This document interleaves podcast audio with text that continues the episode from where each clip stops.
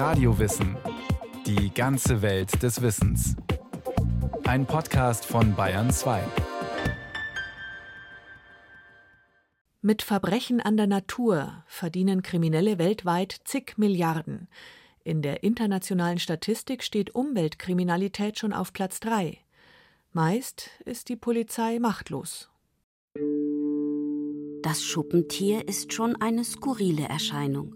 Eine spitze Schnauze, kurze, stämmige Beine mit kräftigen Krallen, mit denen es nach Ameisen und Termiten gräbt. Ein langer, gedrungener Körper und ein fast ebenso langer Schwanz. Je nach Art misst es zwischen einem halben und eineinhalb Metern. Was das Tier so seltsam aussehen lässt, sind die graubraunen, scharfkantigen Schuppen, die das Tier von der Stirn bis zur Schwanzspitze bedecken. Kein Wunder, dass es daher auch schon Tannenzapfentier genannt wurde.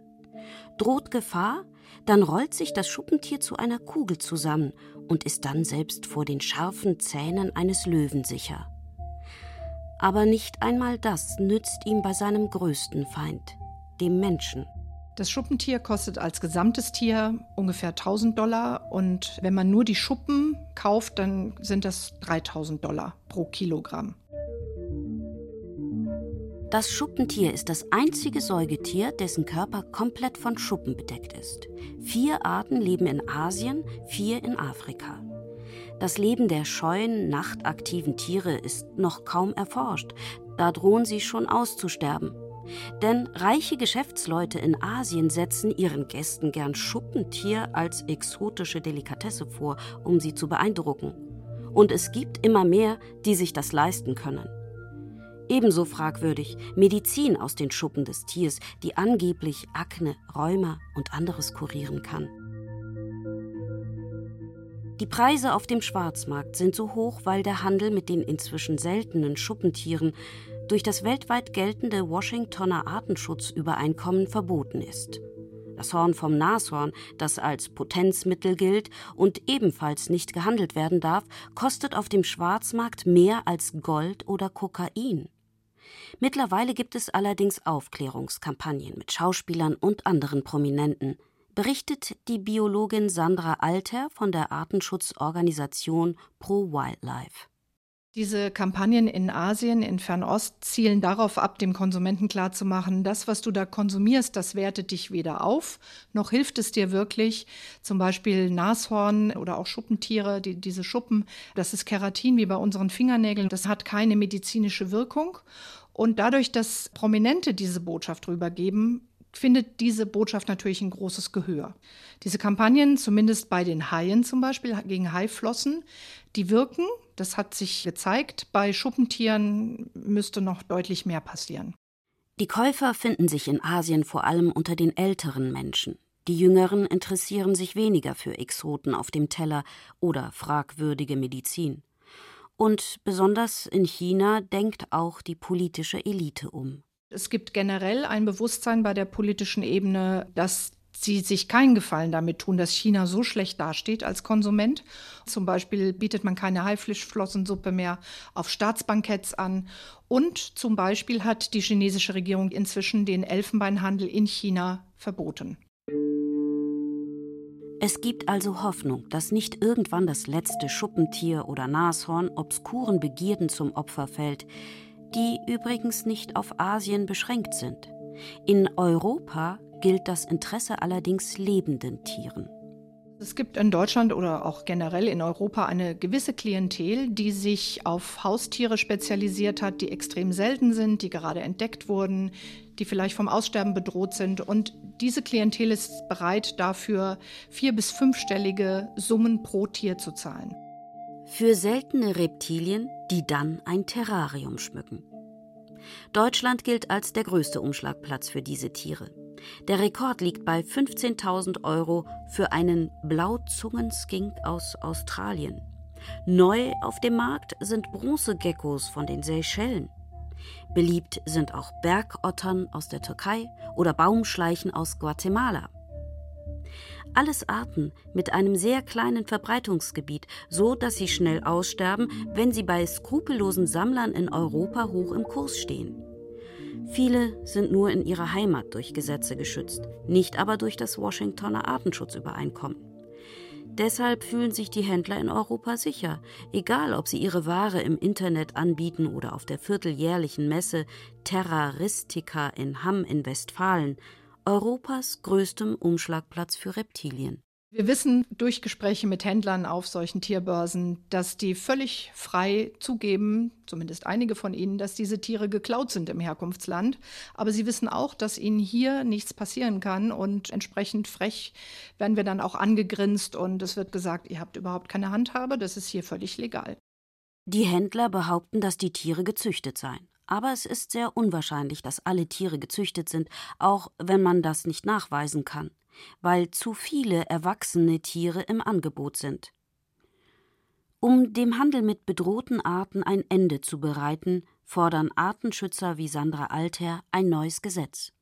Wir fordern ein Gesetz, wie es die USA schon seit über 100 Jahren hat, nämlich, dass das, was im Herkunftsland illegal war, ein Tier einzufangen, ein Tier außer Landes zu schleppen, dass diese Tiere dann auch in Europa als illegale Tiere gelten, dass hier der Verkauf nicht erlaubt ist, dass der Besitz nicht erlaubt ist. Und ein solches Gesetz bräuchten wir sehr dringend.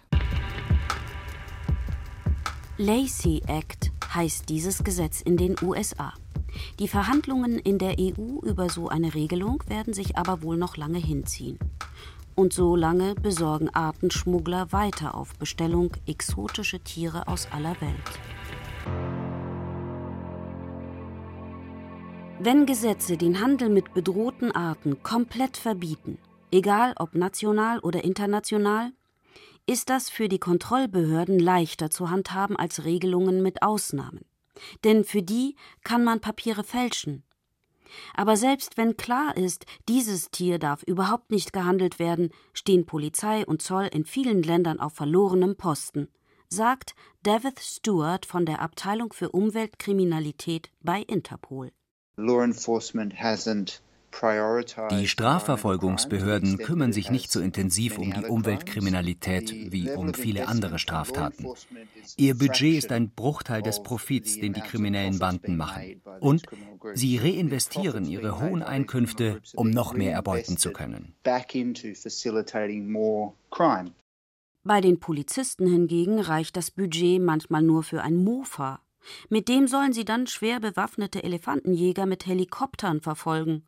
Und das, obwohl die Umweltkriminalität in den letzten Jahren zu einer der umsatzstärksten Bereiche der internationalen organisierten Kriminalität geworden ist. Nach dem Handel mit gefälschten Produkten und dem Drogenschmuggel steht laut Interpol die Umweltkriminalität an dritter Stelle, gefolgt vom Menschenhandel. Those sorts of groups are diese Banden wollen nur Geld machen. Deshalb handeln sie mal mit Drogen, dann mit Waffen und zunehmend eben auch mit Umweltgütern, weil sie damit einen hohen Profit machen können, während das Risiko erwischt zu werden leider viel geringer ist.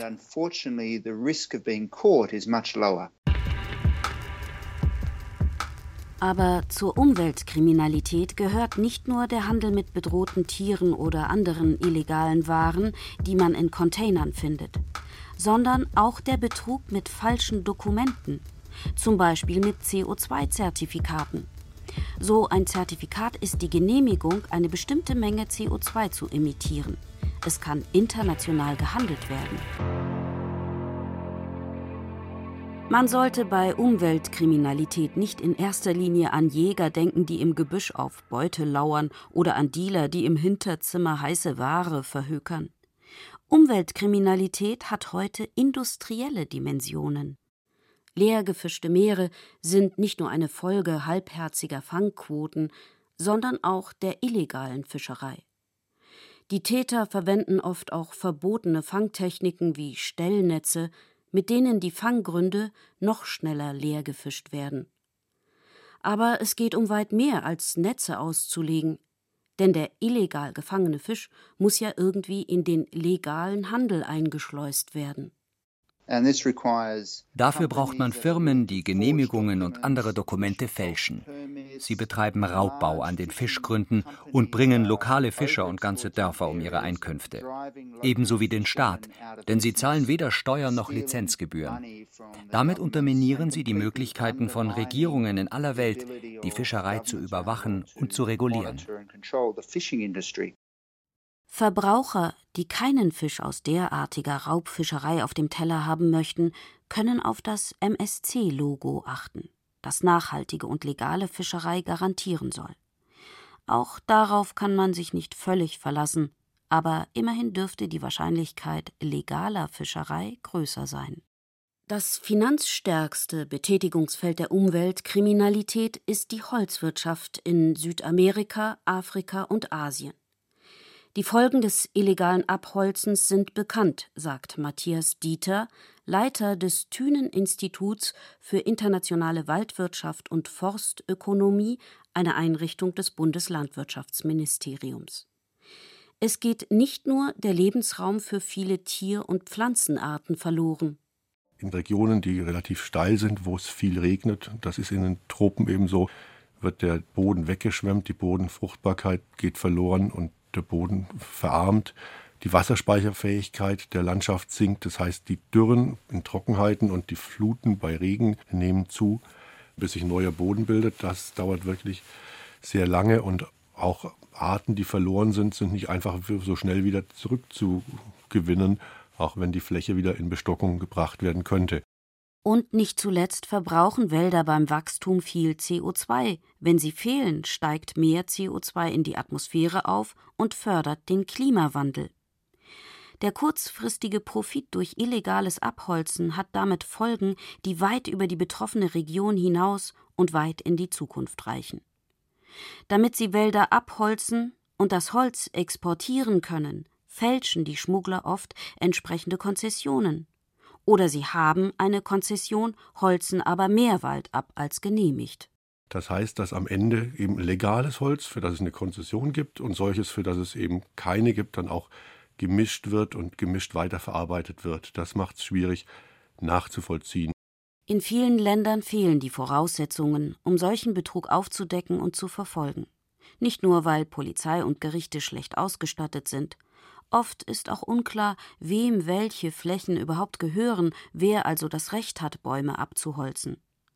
Die EU-Holzhandelsverordnung und in Deutschland das Holzhandelssicherungsgesetz sollen verhindern, dass illegales Holz aus Ländern importiert wird, die es nicht selber schaffen, den Raubbau zu bekämpfen. Diese Regelungen umzusetzen, ist aufwendig. Wir haben in Deutschland 22.500 Unternehmen, die dem Holzhandelssicherungsgesetz unterliegen. Und Sie können sich vorstellen, dass man da nur stichprobenweise überprüfen kann.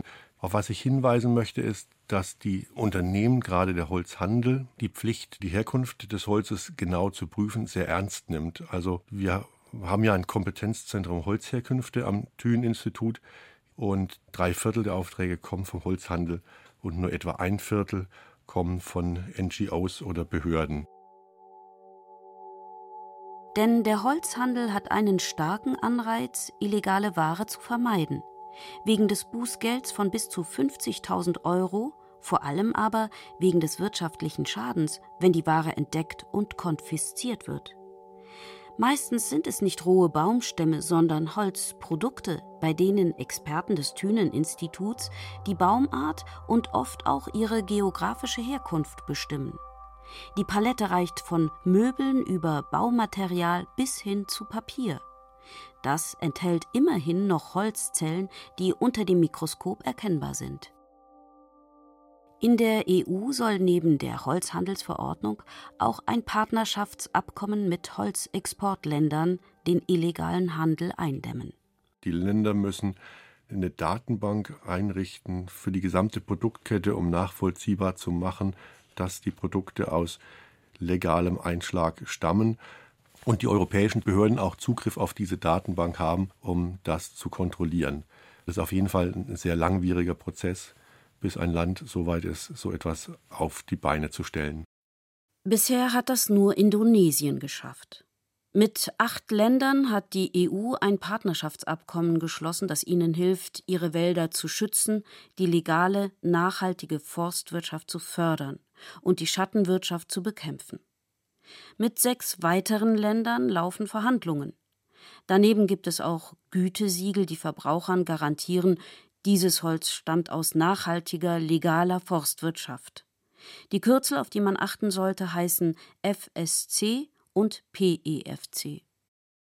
Raubbau, Umweltzerstörung, Bereicherung auf Kosten der Allgemeinheit, als wenn das nicht schon genug wäre, hat die Umweltkriminalität noch eine besonders dunkle Seite. Die Finanzierung von organisierter Kriminalität im Bereich Menschenhandel, Drogenhandel, Waffenhandel, Geldwäsche und Guerillabewegungen, sogar Terrororganisationen. Besonders häufig geschieht das durch illegalen Bergbau. Der steht nach dem Holzhandel an zweiter Stelle in der Umweltkriminalität. Kein Wunder. Vor allem die Elektronikindustrie ist angewiesen auf sogenannte Konfliktmineralien wie Coltan oder Cassiterit, aus denen Tantal und Zinn gewonnen wird. Und auch auf Gold. Da rangiert die Elektronik allerdings an zweiter Stelle nach dem Schmuck. Außer in Zentralafrika spielt der räuberische Goldbergbau vor allem in Südamerika eine große Rolle. Der illegale Anteil liegt in einigen Ländern bei über 80 Prozent.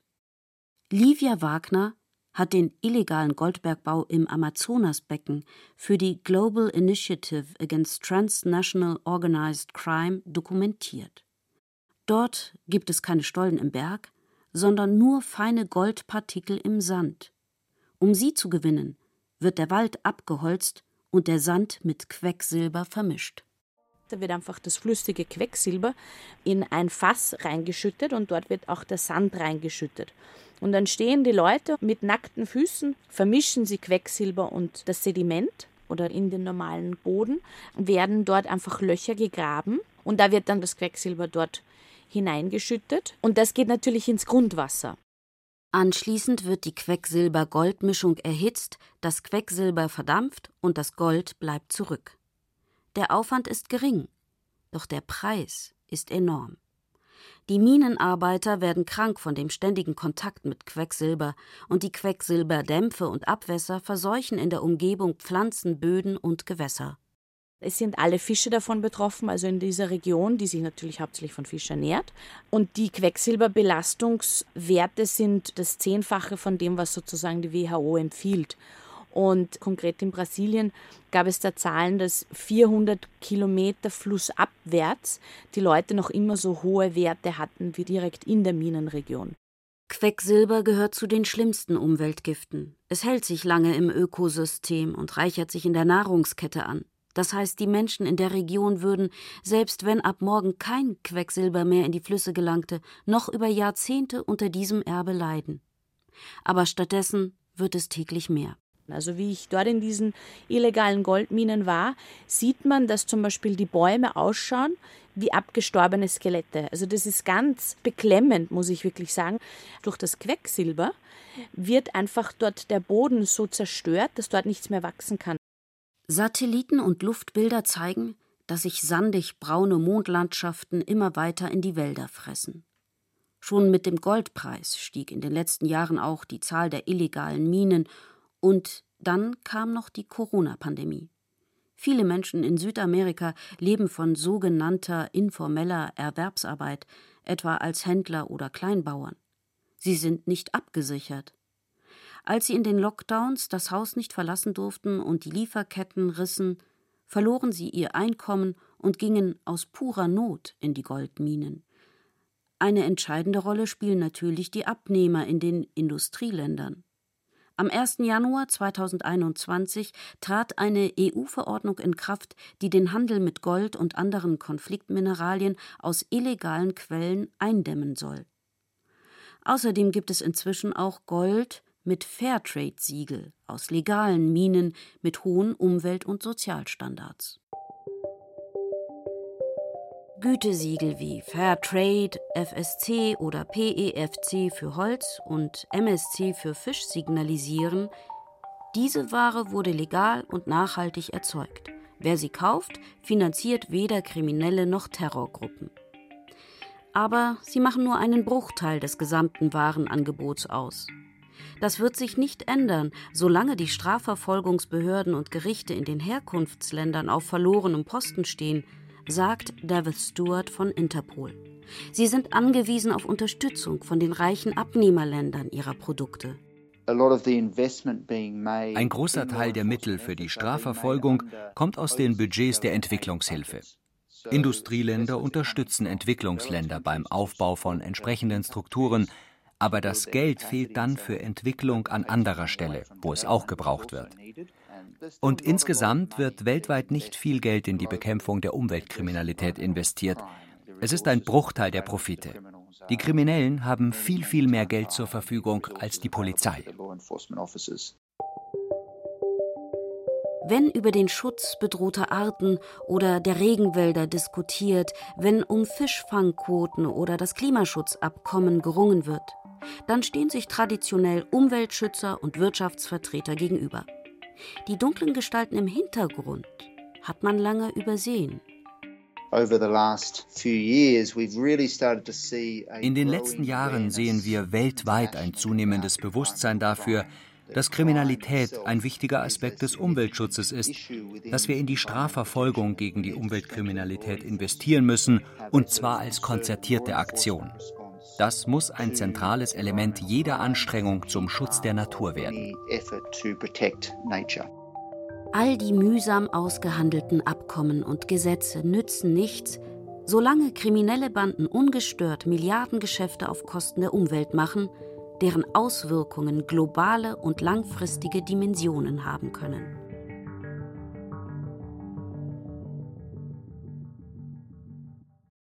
Das war Radio Wissen, ein Podcast von Bayern 2. Autorin dieser Folge Renate L. Regie führte Christiane Klenz. Es sprachen an Isabel Zils und Florian Schwarz. Technik Gerhard Wichow. Redaktion Matthias Eggert.